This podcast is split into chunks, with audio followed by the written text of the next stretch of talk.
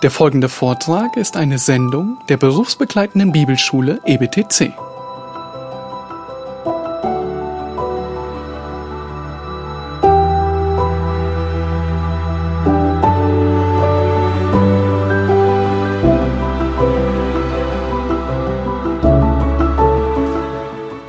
Wir sehen, dass Daniel sich fest vorgenommen hat, gehorsam zu sein ohne Kompromisse. Er wird seinem Namen gerecht. Daniel heißt, Gott ist mein Richter. Und er sagt, ich lebe weiterhin vor diesem meinem Gott, dem Richter. Es geht hier, wie ich schon sagte, um das zeremonielle Gesetz. Und Daniel sagt, das kann ich nicht machen. Und die anderen drei Männer genauso. Aber Daniel wird hier als der Führende wahrscheinlich, der das Gespräch begonnen hat, vorgestellt. Er nahm sich in seinem Herzen vor. Mit dem Herzen, ja, ist im Alten Testament wie auch hier nicht das Organ, das Herz gemeint. Es irgendwie schlecht wäre für sein Herz der Wein. Sondern der ganze Sitz des Seins, des Wesens. Da nimmt er es sich vor. Er war entschlossen. In all seiner Entscheidungsfindung, das ist sein Herz, wo seine Entscheidungen getroffen werden, war er entschlossen, sich nicht mit der Speise des Königs zu verunreinigen. Holt sich den Personalchef und spricht mit ihm. Der Schlüssel hier ist das Herz. Dort werden diese Entscheidungen getroffen. Der erste Aspekt ist, dass wir mitten in dieser Welt leben. Sonst gäbe es keine Kompromisslosigkeit. Der zweite Aspekt ist, es geht um Gehorsam und die, den, der Ort dieser Entscheidung, ob du gehorsam bist oder nicht, ist dein Herz. Ist das Zentrum aller Entscheidungsfindung. Und so heißt es in Sprüche für wir vier, wir sollen unser Herz beschützen. Wir sollen es bewahren. Es war wirklich ein Prinzip. Er hat es ernst gemeint. Er hat nicht einfach nur so getan, wie wir gleich sehen werden, dass, ja, äh, ich brauche jetzt hier eine Ausrede, wenn ich dann irgendwann vor Gott stehen werde, dass ich das doch gemacht habe. Äh, Frage ich mal, können wir zehn Tage was anderes essen? Das funktioniert eh nicht. Und dann können wir guten Gewissens reinhauen. Nichts davon sehen wir gleich und auch hier nicht, sondern es ist ein fester Entschluss. Im Psalm 119 stellt der Psalmist die Frage, wie wird ein junger Mann seinen Weg unsträflich gehen, indem er ihn bewahrt nach deinem Wort. In Psalm 1 und sehen wir diese bekannten Psalm, wohl dem, der nicht wandelt nach dem Rat der Gottlosen, noch tritt auf den Weg der Sünder, noch sitzt, wo die Spötter sitzen, sondern seine Lust hat am Gesetz des Herrn und über sein Gesetz nachsinnt Tag und Nacht. Was ist das? Da ist unser Herz. Wir sinnen nach über das Gesetz Gottes, darüber, dreht sich unsere Gedanken und Vers 3 sagt dann, der ist wie ein Baum gepflanzt an Wasserbächen, der seine Frucht bringt zu seiner Zeit und seine Blätter verwelken nicht und alles, was er tut, gerät wohl. In welchem Moment hat der Baum Frucht gebracht von Daniel? Was war der Moment der Zeit, an der es dran war, diese Frucht zu bringen? Über all das ganze Nachsinnen über Gottes Wort in den früheren Jahren. Der Moment kam erst, als ein Kompromiss gefordert wurde. Aber wann war die Zeit der Vorbereitung? Die ganze Zeit zuvor. Und in allen vielen kleinen Übungsmomenten von Kompromisslosigkeit, die er in seiner Kindheit und Jungschatzeit und junger Teenie-Zeit hatte, hat er das schon geübt und trainiert, so dass er die Frucht bringt zu seiner Zeit, wie der Psalmist es beschreibt. Kompromisslosigkeit und Nachfolge ist nicht außerhalb von dieser Welt, mittendrin. Also sie fordert kompromisslosen Gehorsam und ich frage dich, Über welche Entscheidung denkst du gerade nach? Mach dir eine Notiz, eine Notiz an einem Rand deines, deiner Mitschrift, wo du in Gefahr stehst, heute einen Kompromiss einzugehen. Wo du eigentlich weißt, hier ist eine rote Linie, die überschritten werden soll. Ich muss hier kompromisslos sein. Und egal wie du dich entscheidest am Ende der Predigt, ob du es tust oder nicht, Notier dir, was es ist.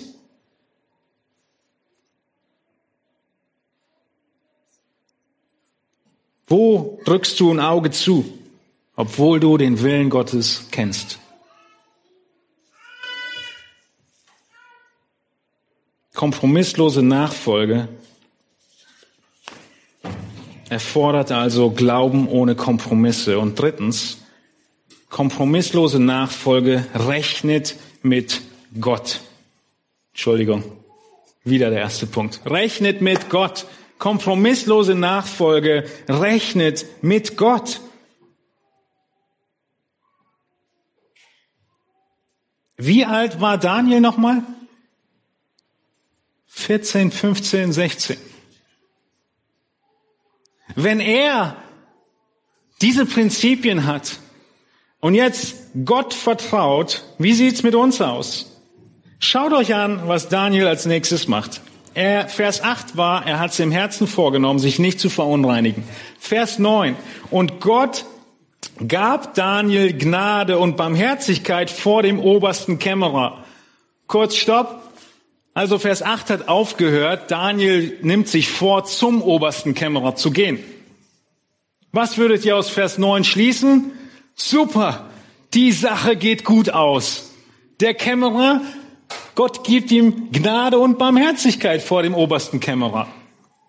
Nein, leider nicht gut aus. Wir müssen weiterlesen. Der oberste Kämmerer, er hat zwar ganz viel Mitleid mit Daniel und Verständnis für Daniel, aber der oberste Kämmerer antwortet Daniel und spricht Vers 10, ich Fürchte nur meinen Herrn, den König, der euch eure Speise und euer Getränk bestimmt hat.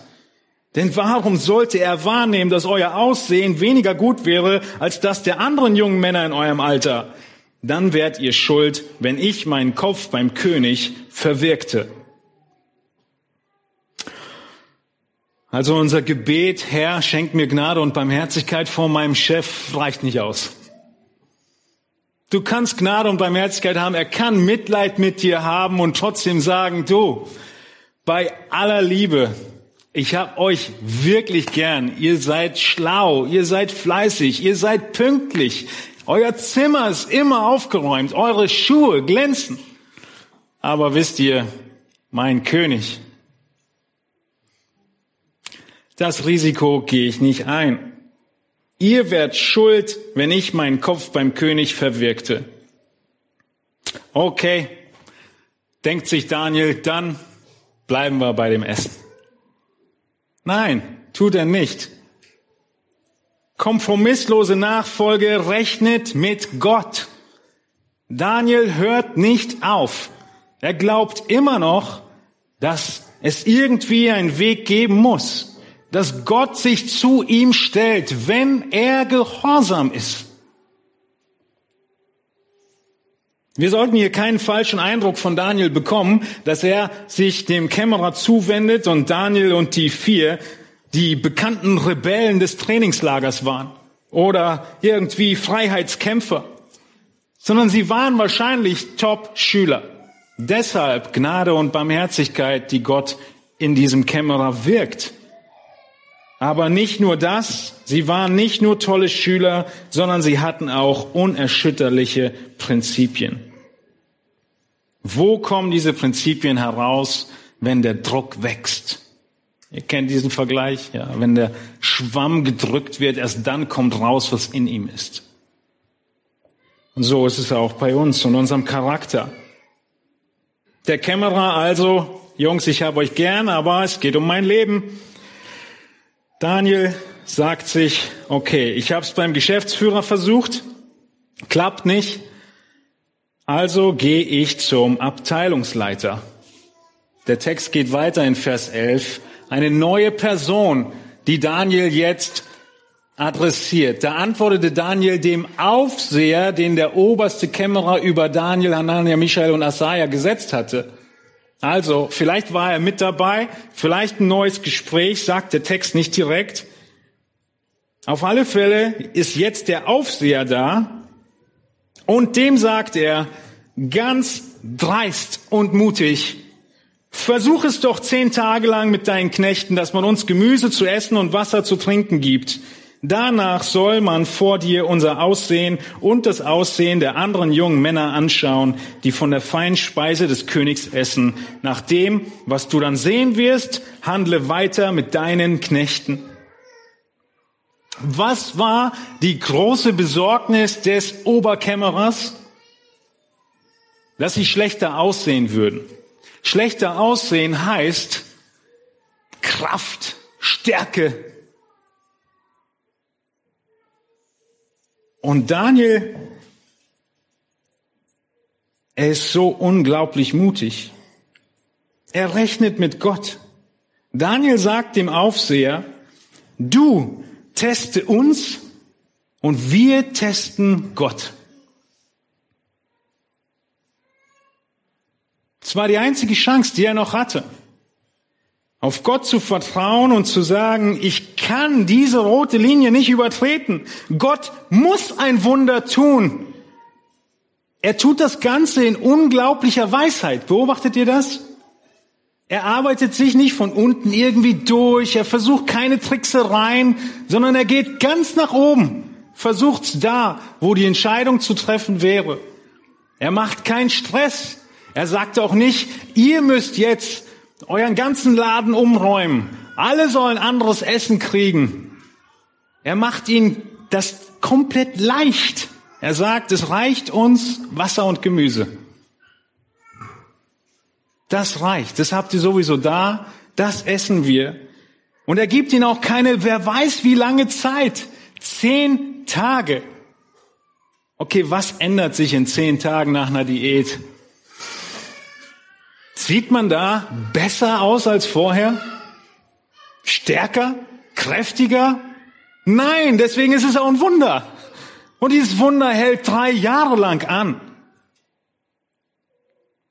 Sie wollen Gott gehorchen, obwohl es schwere Konsequenzen für sie haben könnte. Sogar schwere Konsequenzen, passt auf, für ihre ungläubigen Vorgesetzten.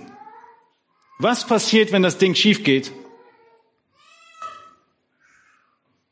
Der Geschäftsführer ist ein Kopf kürzer. Zumindest hat er echte Angst davor. Und Daniel, er ist so überzeugt, dass Gott sich zu ihm stellen will, dass er sagt, ich gehe dieses Risiko ein. Ist das nicht unglaublich? Nicht willkürlich, mit enormen Bedacht, mit sehr viel Zurückhaltung, aber am allergrößten mit Glauben, der damit rechnet, dass Gott eingreift. Und wir lesen weiter. Tatsächlich, dieser Aufseher, der Abteilungsleiter, er hört auf Daniel. Da hörte er sie auf sie in dieser Sache, Daniel 1,14, und versuchte es zehn Tage lang mit ihnen. Und nach den zehn Tagen sah man, dass sie besser aussahen und wohlgenährter waren als alle jungen Männer, die von der feinen Speise des Königs aßen. Da nahm der Aufseher ihre feine Speise und den Wein, den sie trinken sollten, weg und gab ihnen Gemüse.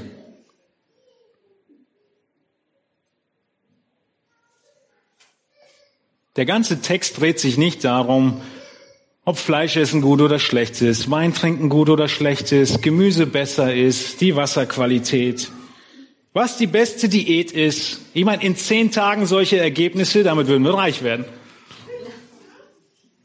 Darum geht's nicht. Es geht darum, dass hier ein Wunder passiert, dass Daniel sagt, Gott wird sich auf unsere Seite stellen. Und wenn das ein 14-Jähriger sagt, kann es dann auch ein 24 und 34 und 44 und 54-Jähriger? Erst recht. Wir haben denselben Gott. Häufig muten wir unseren jungen Leuten gar nicht zu, diese Konfrontation überhaupt zu bekommen, so dass sie Kompromisslosigkeit an den Tag legen müssten. Selbst mit unseren Teenies sind wir manchmal genauso, dass wir Punkt eins vernachlässigen, nämlich Kompromisslosigkeit ist mitten in der Welt. Sonst kann sie gar nicht hervorkommen. Und genauso mit uns selbst.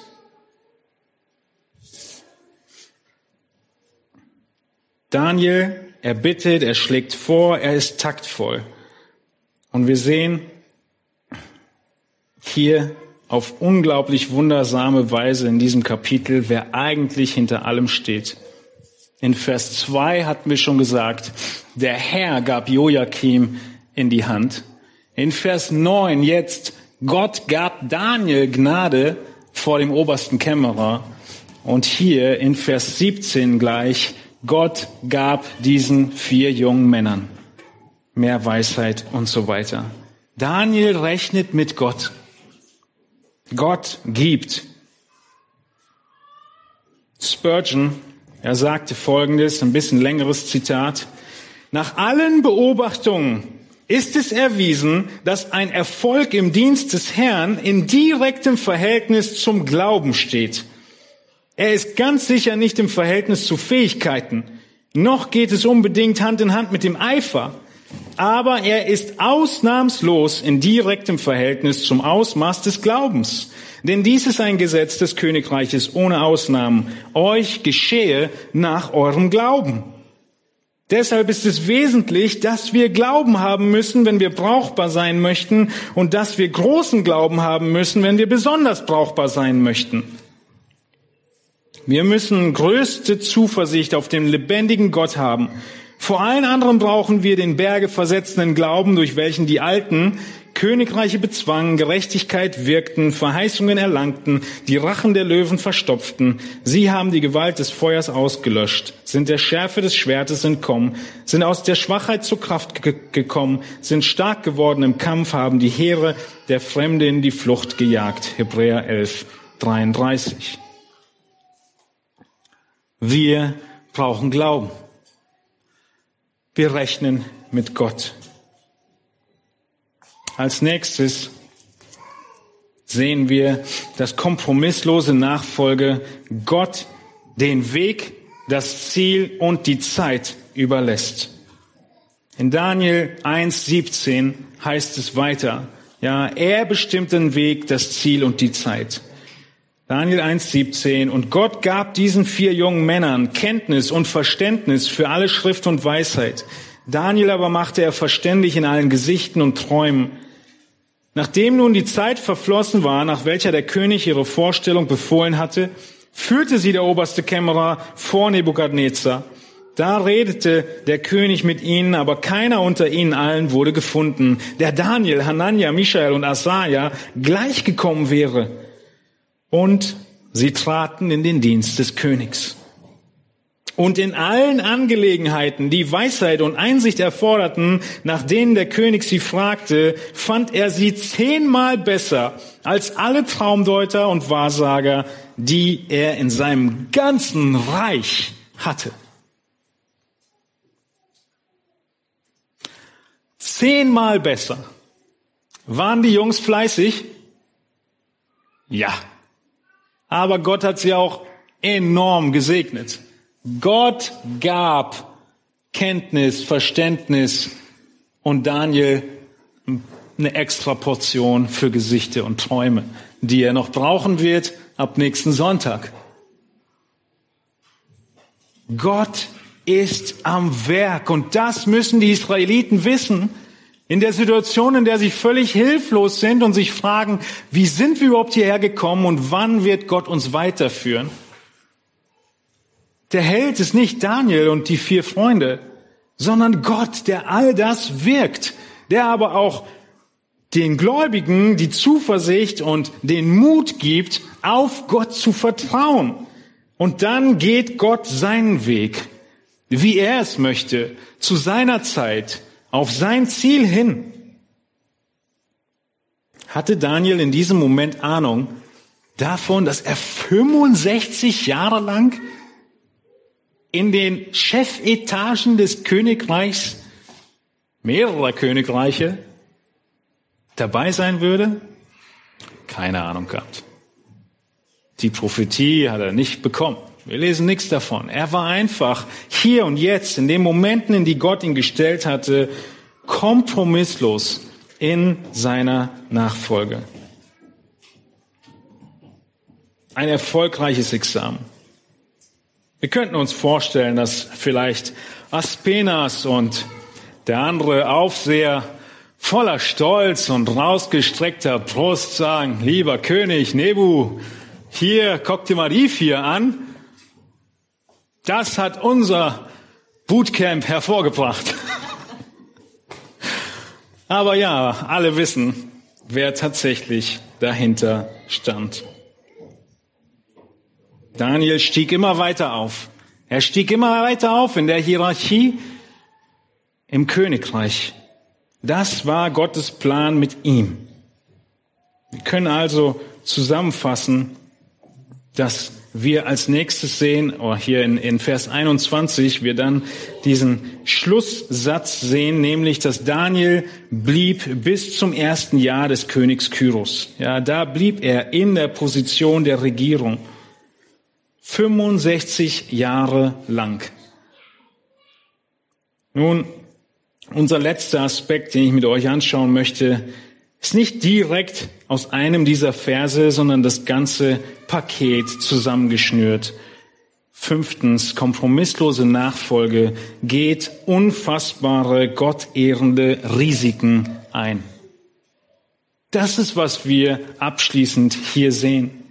Unfassbare, gottehrende Risiken. Oswald Sanders, ein Zitat von ihm, schreibt in dem Buch Geistliche Leiterschaft. In der Kirchen- und Missionsgeschichte waren die größten Errungenschaften das Ergebnis davon, dass ein Mann oder eine Frau in enger Beziehung zu Gott stand und mutige, sorgfältig erwogene Risiken einging. Josefs Geschichte ist sehr ähnlich zu der von Daniel. Moses Geschichte ist sehr ähnlich. Stellt euch vor, Jesu Geschichte ist sehr ähnlich. War es nicht ein Risiko für Jesus, Mensch zu werden und auf die Erde zu kommen? Ein riesiges Risiko. Warum hat er dieses Risiko aufgenommen, auf sich genommen? War es sorgfältig erwogen und mutig?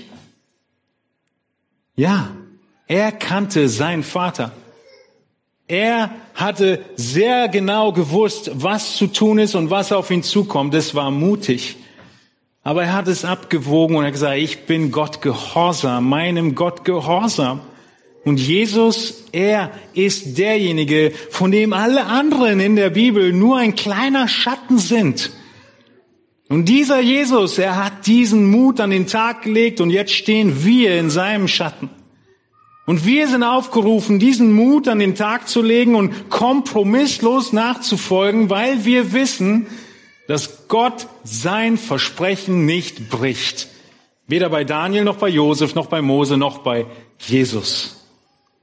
Und auch nicht bei uns, wenn wir was tun, das, was ihm gefällt, das, was seinem Willen entspricht, wirklich heraus ragende Risiken zu Gottes Ehre haben nichts mit einfach nur Heldentum zu tun oder Abenteuerlust, Mut aus Selbstsicherheit irgendetwas zu probieren oder die Notwendigkeit, sich Gottes gute Gunst zu verdienen.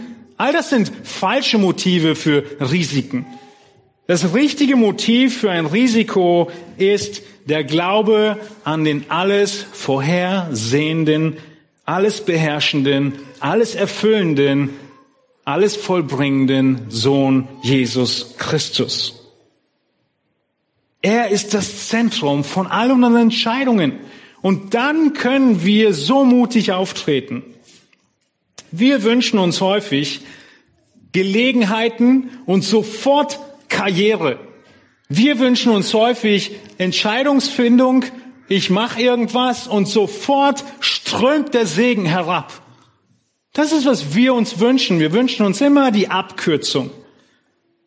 Aber das, was wir sehen, was in Gottes Wort immer wieder deutlich wird, ist die Gelegenheit, sie muss durch den Charakter erst gezeigt werden, dass dieses Gottvertrauen da ist. Dieser Charakter muss geschliffen werden und dann in Treue offenbart Jesus oder Gott mehr. Wer im Kleinen treu ist, dem wird mehr anvertraut. Und genauso sind es die Entscheidungen, die über den Gehorsam erst dann zum Segen führen. Entscheidungen und Ungehorsam kein Segen. Und so ist der Aufruf, dass kompromisslose Nachfolge unfassbare, aber gottehrende Risiken eingeht. In Psalm 118, Vers 5 heißt es, ich rief zum Herrn in meiner Not, der Herr antwortete mir und befreite mich, der Herr ist für mich, ich fürchte mich nicht. Was kann ein Mensch mir antun? Zu diesem Psalm schreibt Martin Luther Folgendes. Ein bisschen kleiner, aber ich lese es ja vor. Martin Luther zu Psalm 118,5. Rufen musst du lernen, das hörest du wohl. Und nicht da sitzen bei dir selbst oder liegen auf der Bank, den Kopf hängen und schütteln und mit deinen Gedanken dich beißen und fressen, sorgen und suchen, wie du sie loswerdest und nichts anderes ansiehst, denn wie übel's dir gebe, wie wehe dir sei, wie ein elender Mensch du seist. Also Selbstmitleid auf Neudeutsch. Nein, das nicht, sondern wohlauf, du fauler Schelm, auf die Knie gefallen, die Hände und Augen gen Himmel gehoben, ein Psalm oder Vater unser vorgenommen und deine Not mit Weinen für Gott dargelegt, geklagt und angerufen, wie hier dieser Vers lehret. Und im 142. Psalm auch spricht, ich schütte mein Gebet für ihn aus und zeige für ihn an meine Not.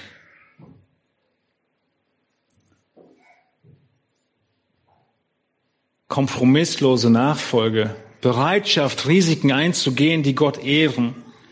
Sie sind von Gebet durchtränkt, von absoluter Hilflosigkeit, erwarten ein Wunder. Warum? Weil ich sonst Gott entehren würde im Ungehorsam. Ich muss tun, wozu ich berufen bin. Das ist das Beispiel, was Daniel dem ganzen Volk mitgeben möchte und sein Auftakt dieses Buches. Gott beschützt, haben wir letzten Sonntag gelernt, seine Ehre. Und er wird zu dir stehen, wenn du dich auf seine Seite schlägst. Vertraue deinem Gott auf der Arbeitsstelle. Kommuniziere in Weisheit. Wenn sich Dinge ändern müssen, wenn du gemerkt hast, hier sind Dinge, an denen ich zu Kompromissen bereit bin, geworden bin, schon eingegangen bin oder sie kommen, Leg dir die Sachen zurecht, denk sie durch, lass nicht lange warten. Wir lesen nichts davon, dass Daniel ein paar Monate lang erstmal Wein getrunken und, und das Fleisch gegessen hat und so weiter. Er hat die Sache angepackt. Er hat Zeit gegeben, aber nicht wer weiß wie viel Zeit. Und so wollen wir genau das tun. Wir wollen nicht so tun, als ob dem Chef sagen, ah, ich will eigentlich nicht lügen, aber Sie wissen schon, wenn ich die Finger überkreuze, dann können wir das auch machen. Da sind wir ja nicht besser. Also Frage an dich, wo möchtest du ganz bewusst Schritte in Gott ehrendem Risiko vorangehen, auch wenn du weißt, dass es dir selbst gefährlich werden könnte, schaden könnte oder sogar Menschen um dich herum, die vielleicht den Herrn noch nicht mal kennen, so wie bei Daniel, die Aufseher und der Kämmerer. Aber es klar ist, was Gehorsam notwendig macht und du deshalb diese Schritte gehst. Kompromisslose Nachfolge. Lass uns stille werden, ich bete mit uns. Herr Jesus Christus, wir wollen dir von Herzen danken dafür, dass dein ungebrochener Gehorsam deine Vollkommenheiten uns zugerechnet werden, denn wir bekennen, dass unser Leben von Kompromissen geprägt war und gepflastert war, die dich entehrt haben, indem wir die Prinzipien und die Aufforderungen deines heiligen Gebotes überschritten haben, um besser dazustehen, um mitzumachen, um doch mehr von der Welt zu sein, als nur in ihr zu sein. Himmlischer Vater, wir wollen dich bitten, dass wir ermutigt und ermahnt sind, dass du wirklich immer noch derselbe bist, der Allmächtige, der zu seinem Wort steht und der immer zu uns steht, wenn wir im Gehorsam handeln wollen. Schenk du uns auch die Weisheit in den vielen verschiedenen Aspekten, wo es keinen klaren Bibelvers für gibt, was das Richtige zu tun ist, dass wir auch in diesen Dingen Weisheit haben, deine Prinzipien anzuwenden und dann mutig kompromisslos dir nachzufolgen, zu tun, was dir gefällt, mitten in dieser Welt ein Zeugnis zu sein. Herr, schenk uns in all dem, wie wir es hier gesehen haben, Fleiß und Hingabe. Bewahre uns davor, was wir so gut können, die Gnade als Vorwand zu nutzen für unser Fleisch, für Faulheit, Disziplinlosigkeit. Mögen wir, Herr, im Gebet wachsen, und in der Hingabe und im Fleiß und im Dienst. Und mögest du all das segnen, wie du es gesagt hast, dass du wirkst, das Wollen und das Vollbringen zu deiner Ehre. Amen.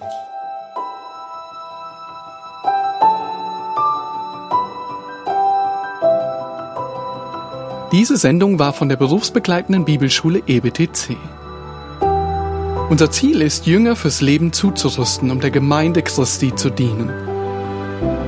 Weitere Beiträge, Bücher und Informationen findest du auf ebtc.org.